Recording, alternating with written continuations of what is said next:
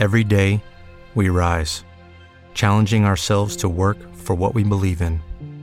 At U.S. Border Patrol, protecting our borders is more than a job, it's a calling. Agents answer the call, working together to keep our country and communities safe. If you're ready for a new mission, join U.S. Border Patrol and go beyond. Learn more at cbp.gov/careers. Bueno, desde ya, muchas gracias Macarena Sánchez por estar con nosotros en, en Radio La Pizarra. Gracias por, por, acompañarnos en esto que llamamos bajar la guardia y a ver si lo, lo logramos. Bienvenida, Macarena. No, gracias a ustedes, gracias a vos. Bueno, no sé si sabes, pero nuestro programa de radio que ya venimos haciendo hace unas semanas, meses ya, ahora estamos en Radio AM750 también, hemos venido siempre trabajando un segmento que es fútbol y política, intentando de alguna manera desmitificar eso de que no se pueden mezclar ambos temas y hemos tenido de hecho a, a Juan Cruz Comar, que no sé si lo conoces, al jugador argentino. Sí. Sí. Bueno, pues más tardecito él nos ha querido lanzar una pregunta para ti y también hemos tenido a, a la guatemalteca Ilka Oliva, que quiso ser árbitro y tuvo eh, que dejarlo prácticamente por tener que emigrar desde Guatemala a Estados Unidos, una mujer interesantísima y hoy tú serías un poco el tercer personaje en esta relación de fútbol y no sé si te dejarás hablar un poco de política. Obvio, siempre. bueno, pues entonces estamos, estamos en casa ambos, así que arranco ya sin más y como siempre empezamos con todos los entrevistados y entrevistadas, hemos tenido a, no sé, desde Correa hasta pasando por Zapatero, Pablo Iglesias, le preguntamos por las cosas importantes entre aquello que no es importante, así decía Galeano del fútbol. ¿De qué equipo verdaderamente eres en Argentina de los grandes? Sí, eh, bueno, poder en el club en el que estaba yo es, es, últimamente ha ganado cuatro campeonatos, ha ido tres veces a la Copa Libertadores y, y sí, es el club, es el último campeón, el último representante en la Copa Libertadores, así que es uno de los más poderosos con Boca, River y San Lorenzo. ¿Y de fuera de Argentina tienes alguna predilección? Eh, ¿En cuanto a fútbol femenino o fútbol en general? En fútbol en general, lo que tú prefieras. Bueno, el Barcelona me encanta, obviamente. El Barcelona de Guardiola me gustaba mucho más. Pero, pero bueno, el Barcelona es, es un gran equipo. El Borussia Dortmund también me gusta mucho. Eh, el City, donde está el Kun Agüero. Eh, siempre me, me, tiran los equipos donde hay argentinos que, que son protagonistas. O sea, bueno, en el, en el Barça, como te decía fuera de micro, coincidimos totalmente. De hecho, la semana pasada le dedicamos a fútbol y política a Guardiola, que es un personaje que nunca pasa desapercibido de, de ninguna de las maneras, Pep Guardiola. ¿Te gusta entonces el fútbol de tiki-taka o de ataque o más a la defensiva? No, me gusta mucho el fútbol eh, vistoso, de tiki-taka, de, de, juego, de jugar que el arquero sale jugando, de llegar al área rival con muchos toques, con, un juego limpio. Eh, no me gustan los, los pelotazos, no me gusta que los defensores eh, pues los defiendan, me gustan los defensores que ataquen también y que que tengan buena técnica. Ese es el estilo de juego que me gusta ver. Bueno, seguimos coincidiendo porque la verdad que cuando uno ve el fútbol de paredes, incluso en términos políticos, podría asociarlo no a al compartir más que la gambeta permanentemente, ¿no?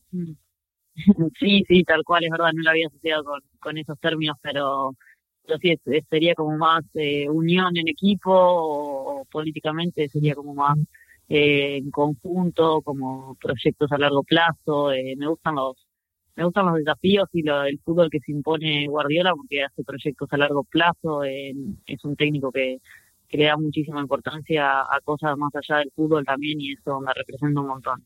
¿Quién eran de así de pequeña tus referentes eh, futbolísticos? ¿Qué póster tenía en la pared? ¿Alguno? Eh, Sabes que no, no, no me no me representaba ningún jugador en ese momento. Sí tenía, bueno, yo soy hincha de Colón de Santa Fe, eh, acá de Argentina, y, y bueno, en ese momento estaba el Vichy, el Vichy eh, un jugador que jugó en varios equipos, incluso en River acá en Argentina. Y bueno, él es un ídolo de Colón, es un goleador y hizo muchos goles, pero no, no tengo grandes ídolos de chico que recuerde. Comenzaste, me imagino, no sé, a jugar a fútbol desde muy pequeña, pero leía que empezaste a entrenar a los 15 años. ¿Y por qué pasó eso? ¿Porque no había capacidad de entrenar siendo mujer jugando a fútbol antes? Claro, nosotros en Argentina tenemos un gran problema que es que los clubes no incluyen fútbol femenino, ni fútbol mixto siquiera. Desde pequeña, ¿no? Eh, entonces, no, no, eh, recién, bueno, el único torneo acá que depende de la Asociación del Fútbol Argentino, de nuestra federación, eh, solo se juega en Buenos Aires y en Gran Buenos Aires. Eh, y, y no, ningún club tiene, tiene escuelitas de fútbol femenino, entonces eh, se puede jugar en ese torneo a partir de los 14 años. Entonces vos podés empezar a entrenar a los clubes a partir de los 14 años. Eh, antes eh, es muy difícil conseguir club, es muy difícil que, que te acepten. Muchas de las chicas que estamos jugando y que tienen mi edad ahora empezaron jugando en clubes que, que bueno, tuvieron que hacer un pedido formal al club y una autorización para que puedan jugar con varones, porque escuelas de mujeres no tenían. Estuviste luego, te, te fuiste el salto a Buenos Aires en el 2012, te mudas a, a Buenos Aires y ahí entiendo que son los primeros pasos en el nuevo equipo, en la capital. Eh, ¿Fueron complicados o todo lo contrario? ¿Te sentías cómoda en la mudanza en todos los sentidos de la vida, digo? Sí, no, me costó mucho la adaptación. eh, ¿Por qué? Tanto a la ciudad, porque bueno, en Buenos Aires es, es como una vida, un ritmo muchísimo más acelerado que se vive en el interior de Argentina. Entonces es como que cuesta muchísimo el, el cambio de ritmo, adaptarse, es como que están todo el tiempo corriendo para todos lados. eh, y por ahí en el interior del país es otra cosa. Eh, son personas más tranquilas, que, que no tienen ningún tipo de apuro, no hay tanto tráfico, no hay tanto ruido. Eh, entonces, en ese sentido me costó bastante. Pero bueno, después me fui adaptando y uno, lamentablemente, en el transcurso del tiempo se va como enloqueciendo también y metiendo en el ritmo de la gente de acá. Sí, bueno, Y en va- cuanto a lo futbolístico, Sí. también también me costó un poco la adaptación, eh, porque bueno, yo venía a entrenar en el interior, que es muchísimo más precario el fútbol femenino, entonces tenemos muchísimos menos recursos y los entrenamientos son más limitados. Entonces, al venir acá, que es un torneo, por más de que tiene sus sus falencias, es un torneo mucho mucho más desarrollado y con mejor nivel. Entonces, me costó bastante adaptarme a la parte física y futbolística. estuviste siete años, ¿no? En el plantel de, del equipo y en- ganaste, no sé, cuatro campeonatos, eh, bronce en la Libertador en el 2015 y ahí se da el momento casi por el cual todo el mundo te conoce, no sé si afortunado o desgraciadamente, eso ahora lo pones tú el adjetivo. Eh, ¿Tiene que ver todo las opiniones políticas que diste para que te minaran tu carrera futbolística? Eh, mira, eso la verdad es que no lo sé, eso lo sabrá el técnico, lo sabrán los dirigentes. A mí, como vos me decías, yo jugué siete años en el club, eh, eh, soy la que más títulos tiene en el club, tengo cuatro torneos, eh, jugué tres Copas Libertadores. Eh, y bueno, nada, eso lo sabrán ellos. Yo la verdad es que no me quiero detener a pensar si fue por ese motivo, si fue un motivo deportivo, si fue un motivo extra futbolístico, porque porque sería desviar un poco el foco de lo que es la lucha y bueno, eh, nada, desgraciadamente me tocó a mí, me pasó a mí y yo elegí pelear, pelear por eso para que sea una batalla colectiva y una conquista de derechos colectiva, pero por ahí centrarse en esos en esos detalles por ahí me parece un poco relevante y, y hace que se desvíe el foco. Eh, cuando precisamente tú exiges el reconocimiento profesional de la actividad mediante vías legales, cosa que a uno a veces le llama la atención cuando se demanda algo que debería ser normal y parece extraño y viceversa, ¿no? Como a veces, no sé, normalizamos situaciones tan particulares. ¿Verdaderamente imaginabas que esto iba a tener tanta, tanta repercusión? No, eh, no, la verdad es que no, sabíamos que iba a ser que iba a ser acá, que iba a hacer mucho ruido, pero no sabíamos que iba a ser eh, un ruido tan internacional.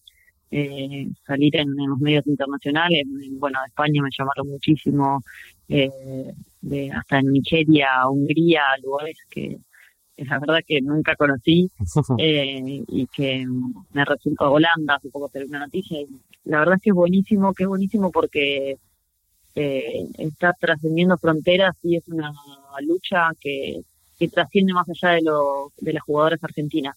Eh, todas, cada entrevista que hice me contaban la realidad de los, de los clubes y de las ligas de, de otros países y, la verdad es que es una batalla que estamos dando todas las jugadoras de fútbol hoy en día en el, en el mundo y todas las mujeres eh, para la conquista de los derechos. ¿Y te sientes aún todavía intimidada, amenazada después de ese suceso, e insisto, para muchos para bien, porque pusiste en el foco algo que verdaderamente había quedado invisibilizado durante mucho tiempo? Eh, mira, no, estoy un poco más tranquila con respecto a las amenazas, me decías vos. Sí. Eh, no, estoy un poco más tranquila. Eh, sí, obviamente en este momento me, me, dio miedo y me pegó bastante fuerte. Pero bueno, eh, gracias a Dios tengo el, apoyo de mi familia, tengo un montón de, gente que me apoya y que me sigue y, y me solidarizó conmigo, se puso a disposición. Eh, la verdad es que la, hicimos la denuncia penal y la policía actuó y la fiscalía de delitos cibernéticos va a actuar en el instante. Tengo un botón de pánico. La verdad es que es una situación bastante fea. Eh, no está bueno tener un botón de pánico. Eh, pero bueno, eh, más allá de eso, creo que hoy en día estoy más tranquila, estoy, me siento más protegida y más acompañada, así que no, no, no, no tengo ningún tipo de miedo. Ojalá definitivamente pase pase de página. Eso, eh, a ver, te decía al principio que habíamos eh, charlado con Juan Cruz Comar, esta vez le, le, pregunté si quería hacerte alguna pregunta y me lanzó esta. ¿Te la puedo poner y así le escuchamos? Sí, obvio. Bueno, mi pregunta sería, em, ¿en qué momento o después de, de cuánto tiempo ella pudo realmente poder expresar eh, sus opiniones sin ningún tipo de, de reticencia, sin ningún tipo de, condicionamiento externo. Eh, la hago porque entiendo que es difícil y, cuesta eh, llegar al, al, nivel de, libertad que, veo en las expresiones que ella hace ahora.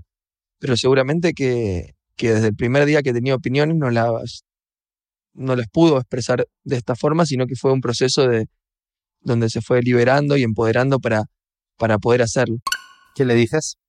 Eh, sí, tiene razón, desde fue un proceso de, de, liberación, no fue obviamente de un día para el otro, no es fácil, no es fácil alzar la voz, no es fácil ser mujer y, tener que denunciar todo este tipo de, violencias, porque son violencias laborales y, y la discriminación es violencia. Y bueno, nos enfrentamos mucho a, a muchísima gente de poder y no solo a eso, sino también que al, status quo, y eso es muchísimo más poderoso que, la gente que está en la federación y en los clubes. Eh, me costó bastante, sí, me costó mucho, de, hecho muchas cosas me las callé porque también las tenía muy naturalizadas, eh, yo creía que, que eran cosas que eran comunes y que estaban bien y bueno, con el correr del tiempo y con la ayuda del feminismo, que es un movimiento muy fuerte acá en Argentina, pude empezar a ver las cosas de otra manera y con otra perspectiva y eso me ayudó ayudó a, nada a liberarme y a, saber la importancia que tenía no solo para mí sino para las demás personas el hecho de denunciar y de decir lo que nos estaba pasando y de, reclamar por nuestros derechos. ¿Crees eh, verdaderamente Macarena que hay gente o estructuras a quienes le incomoda la profesionalización del fútbol femenino a estas alturas del partido? Sí, yo creo que sí. Yo creo que, en todos los ámbitos eh, incomoda muchísimo que la mujer esté conquistando espacios que históricamente siempre nos fueron negados. Creo que, que ahí está el, por ahí viene la mano, por ahí viene el, el, ponerle un freno, el ponernos palos en la rueda y querer detener nuestro, nuestros avances en esta conquista. Eh, creo que incomoda mucho, creo que se sienten hay muchos hombres que se sienten atacados, eh, sienten que les estamos sacando sus espacios y la realidad es que no. Nosotros queremos igualdad de condiciones tanto para hombres como para mujeres, queremos equidad en, todos los ámbitos y todas las cuestiones y, bueno, me parece que, viene por ese lado, que nosotras nos cuesta tanto como mujeres eh, eh, reclamar y obtener un montón de cosas. había cuando estaba preparando así un poco la, entrevista, me acordaba todo el tiempo de cómo, no sé si recuerdas al ex canciller de, Evo Morales, David Choquehuanca, que siempre decía que desde Occidente todas las cuestiones de usos y costumbres indígenas se veía como algo folclórico y a él pues le jodía hablando eh, en plata, hablando claro. Y yo a veces tengo la impresión de que con el fútbol femenino también se ve desde afuera, desde las mayorías todavía, como algo o de moda o folclórico. ¿Tienes esa impresión? Sí, sí, y me lo transmiten mucho. Eh, muchas de las de los medios de comunicación creen que esto es que la mujer empezamos a jugar hace poco, que esto es un boom y que, que esto es, muchas veces es un hobby para nosotras, eh, pero lo que pasa es que desconocen la historia eh, y al conocer la historia vos crees que esto empieza hace poquito, que esto es bueno, que es eh, mucho me lo dicen que es una, bueno, esto es una actividad nueva, hay que ir de a poco, no, no es una actividad nueva, las mujeres jugamos al fútbol a la par de los hombres, solamente que siempre fuimos invisibilizadas. Eh, pero bueno, esto es también producto de, un, de los medios de comunicación y de que la sociedad nos invisibiliza. ¿Sigues la política latinoamericana, eh, Macarena? Eh, sí, sí, sí. Algunas eh, cuestiones sí, otras no. La verdad es que no, no entiendo mucho. ¿Y esto que dijeron tanto por activa y por pasiva de que había fin de ciclo progresista, ¿te lo crees o crees que puede venir todavía resurgir de nueva ola progresista, no sé, encabezada por Verónica Mendoza en Perú, Beatriz Sánchez en Chile, que, que anduvieron, de hecho, aquí en la pizarra entrevistándola en este mismo segmento? Sí, yo creo que estamos atravesando en, hoy en día en América Latina eh, un arrebato de, de, lo de, los derechos en, su totalidad. Eh, creo que la derecha latinoamericana se está haciendo muy fuerte. Eh, creo que el capitalismo se está haciendo muy fuerte en América Latina y eso hace que, la derecha avance por por sobre por sobre todo que arrase con, con un montón de cosas eh, pero bueno eh, considero que, es una cuestión de, de luchas también es una política es lucha lo personal es político eh, y creo que, que el progresismo en América Latina tiene que tiene que unirse eh, y tiene que sobreponerse a, a todas las cuestiones que, están viniendo hace rato y que son por ahí muy lamentables en América Latina. En un momento lo supimos tener, en un momento América Latina fue progresista y fue, la verdad, estaba bastante unida. Pero bueno, ahora eso lo perdimos y, lo tenemos que volver a conquistar. Eh, son La política es estrategia y bueno, hay que unirse y hay que luchar contra la, la derecha latinoamericana. ¿Y alguna mujer, hombre de la región, de este, de este ciclo amplio de eh, progresismo latinoamericano que te, se te haya quedado ahí en tu cabeza, que la hayas seguido, escuchado más, leído más? Eh, déjame pensar. te dejo. Eh, bueno, hombre, Mujica, Mujica, el presidente de Uruguay, me gusta, me gusta mucho. Correa de Ecuador fue el presidente, ¿no? Sí, la, la semana pasada, de hecho, estuvo con nosotros aquí en la pizarra. Eh, así que, no, eh, la verdad que son líderes políticos que yo admiro. Néstor Kirchner sigue muy lejos acá en Argentina. Eh, bueno, continuado con Cristina después en, sus dos mandatos. Eh, creo que ese momento de América Latina fue muy bueno, se pudieron lograr muchísimas cosas. Evo Morales en Bolivia. Eh, me parece que todas las cosas lamentablemente las estamos perdiendo porque, bueno, la derecha se está haciendo muy fuerte no solo en América Latina, sino que en el mundo también, con la conquista de Trump y, y bueno, además cuestiones que siempre influyen en los más en los más en los países más vulnerables como los de América Latina. Este, este año, bueno, en Argentina hay cita electoral presidencial, también en Bolivia, pero como eres de, de Argentina, te preguntaré por allá, ¿vas a estar muy activa en lo electoral? Mira, yo siempre creo que la política hay que es algo que nos atraviesa a todos y, creo que hay que militarla. Eh, siempre lo viví así, desde que era chica me lo inculcaron en mi casa y después, bueno, mí que fue haciéndome grande vi la importancia que significaba la política en la vida de las personas. Eh, obviamente voy a militar por, el, por lo que yo crea que es lo mejor para el país, no solo para mí en lo personal. Eh, y voy a nada, voy a voy a hacer voy a cumplir mi deber como como ciudadana que creo que es eh, no solo ir a votar, me parece que no termina solo ahí, eh, nuestro deber no es solo ir a votar, sino que comprometerse, sino que seguir un proyecto político e instruirse e informarse en los candidatos porque eso es muy importante y es lo que falta muchísimo eh, acá en nuestro país. ¿Y crees que el, que el movimiento feminista en Argentina le pasó por encima a Macri y de alguna manera va a ser un freno para el avance de ese proyecto neoliberal? Eh, bueno, el movimiento feminista fue el primero que le hizo un paro a Macri. Absolutamente. Fuimos las primeras que le hicimos un paro a Macri eh, por el 2015, si mal no recuerdo. Eh, creo que sí, que es un movimiento muy fuerte, creo que le puede hacer frente a, a un gobierno neoliberal. De hecho, ha, ganado mucho, muchas batallas en esto, en estas conquistas que, que estamos dando a las mujeres. Eh, cualquier gobierno neoliberal eh, va en contra de los derechos de las mujeres, eso está clarísimo, y, y el gobierno de Mauricio es un gobierno que nos desfavorece a todos y a todas, eh, y bueno, a las mujeres también muchísimo más. Entonces, eh, creo que sí que es un movimiento que le, le pueda hacer frente y, esperemos que bueno, en este año el gobierno también no sea el neoliberal. Te preguntaba por la realidad electoral política argentina, te preguntaba por Macri y ahora paso a, a Cristina Fernández de Kirchner si la ves con posibilidades reales de ser la nueva presidenta del país a pesar de todo el aluvión de cosas que se le dice en contra.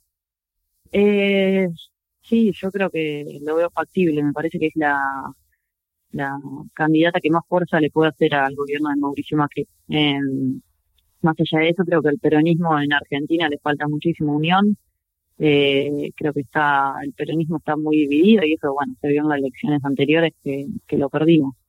Eh, me parece que, que es indispensable no solo no solo por parte del kirchnerismo y de, y de Cristina, eh, sino que me parece que todas las alianzas eh, deben unirse.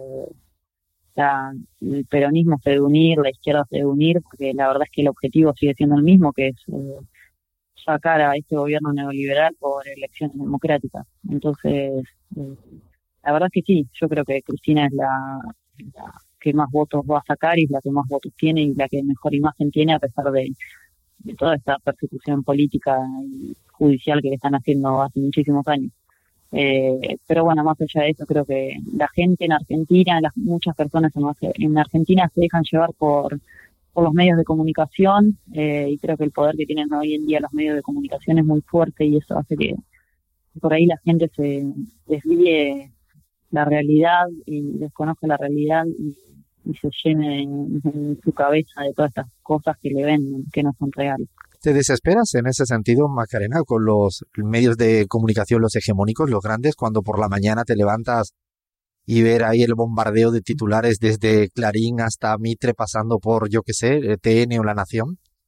Eh, mucha televisión no veo, la verdad, te soy sincera. Eh, pero, pero sí, por ahí me, me indigna bastante que, que bueno estén manipulando la información para un bienestar propio. La verdad es que eso es, es indignante, es una realidad que vivimos en Argentina hace muchísimo tiempo, eh, pero bueno, el poder, el poder de los medios está muy centralizado acá y, y la verdad es que se había logrado, se había logrado revertir con la ley de comunicación audiovisual que había sacado el kirchnerismo y lamentablemente, bueno, eh, ahora, hoy en día no se aplica.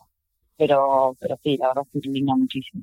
Ahora, si me lo permites, ya para ir finalizando, déjame preguntarte por algunas cuestiones más personales sin, sin entrar en ninguna cuestión que, que creo que te eh, afecte a lo, a lo íntimo, pero sí quería preguntarte así por cuestiones más. ¿Ves series? ¿Cuáles? Eh, la última que vi fue. en ay, ¿cómo es el nombre? Eh, la que es de unas chicas que están en una fábrica telefónica. Ah, las chicas del cable, ¿no? Exacto, las chicas del cable. Ah, eh, sí, vi también mm, las de la cárcel, eh, la, casa de papel que fue un boom en la Argentina, ¿no? La casa de papel, sí, hermoso. Eh, y ahora no, la verdad es que no tengo mucho tiempo. Cuando llego a mi casa, lo primero que hago es acostarme a dormir. Eh, pero las últimas que vi fueron estas dos. ¿Algún país al que te gustaría vivir afuera de la Argentina? Eh, Uruguay. Uruguay no sería vivir. Ahí, ahí cerquita nomás, ¿no? Como dirían los bolivianos.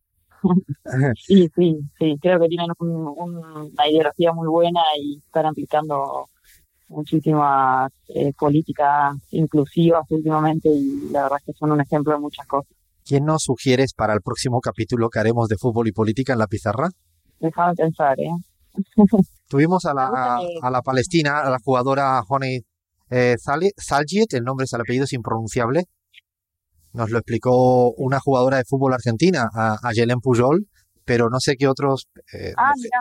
Sí, estuvo con nosotros, de hecho, explicándonos quién era esta jugadora, primera jugadora importante del fútbol palestino y que reclamó también derechos y la peleó duro. Pero no sé qué otro, otro u otra personaje nos sugieres para que le, le trabajemos. Eh, bueno, allá en, Argentina eh, pueden hablar mucho con Florencia Bonsegundo, ella es una amiga mía, juega en el Sporting Huelva, eh, y, la verdad es que es una referente para mí dentro y fuera de la cancha. Así que les recomiendo que, que charle con ella, que tiene una historia muy linda. Ella es de Córdoba, capital, de Córdoba, de una provincia de Córdoba. Eh, y tiene una historia muy linda para contar y es eh, jugando selección argentina. Bueno, pues queda, queda anotada para, para la próxima. Te pregunto también por, por Marta Vieira da Silva. O a mí hay una jugadora sueca que me gusta mucho, Schelling. eh, de Marta, ¿qué, ¿qué, me dices? De Marta es, eh, creo que es una gran jugadora. Eh, sigue demostrando a pesar de, del tiempo, eh, sigue demostrando la calidad que tiene. Eh, me encantan las jugadoras de su estilo, me encantan las jugadoras eh, brasileras, tienen un, un, estilo especial en el fútbol, dentro del fútbol, eh, y es un, un, fútbol muy alegre, y eso me gusta, la verdad, que mucho. ¿Messi o Cristiano Ronaldo? Ese sí que es un clásico. Messi, obviamente. Messi y Neymar también Messi, ¿no? Eh, sí, sí, pero Neymar me gusta mucho también. ¿De verdad? Que me, me... Uy, ahí en el programa tenemos un segmento que damos premio Messi, Neymar o Mourinho y a Neymar le llamamos el vendehumo, ¿no estás de acuerdo? ¿Neymar cómo? Vendehumo, así que siempre está como mintiendo, ah. se lanza a la piscina o a la pileta que dirían allá. Sí, me gustó la, su versión en el Barcelona, ahora está como muy, que apenas lo tocan se tira, eso mucho no me gusta, pero en el Barcelona tenía un juego mucho más vistoso que el que tiene ahora. Y bueno, para ir acabando, ¿escuchas música que no sea latinoamericana? ¿Cuál? Me gusta Estopa, Estopa. Eh, fondo flamenco. Sí. Eh, fondo flamenco. ¿Ese cuál es? Perdona, ¿cuál has dicho? Fondo flamenco. Ah, no lo conozco. Es de allá de. Sí, es, es bueno, es del estilo más o menos de, de Estopa. Eh, breve. Sí. Mucho. Y, y, bueno, pop también internacional de, de, artistas que no son de Argentina, que son de afuera también escucho, pero la verdad es que la música española me gusta bastante. ¿Volverás a jugar? Viejas, no estoy tan ¿Volverás a jugar eh, al mundo del fútbol, a lo profesional?